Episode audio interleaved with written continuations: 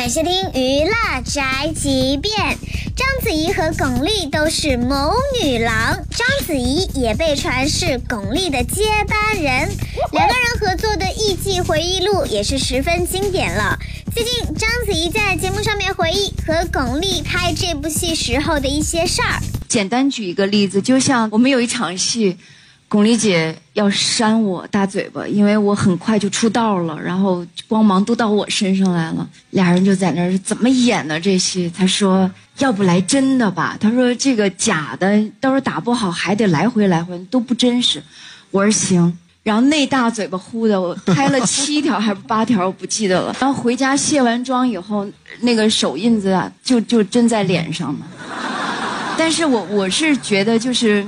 跟这种前辈演员一起演戏，他就让我特别受益。受伤是吧？受伤私下说。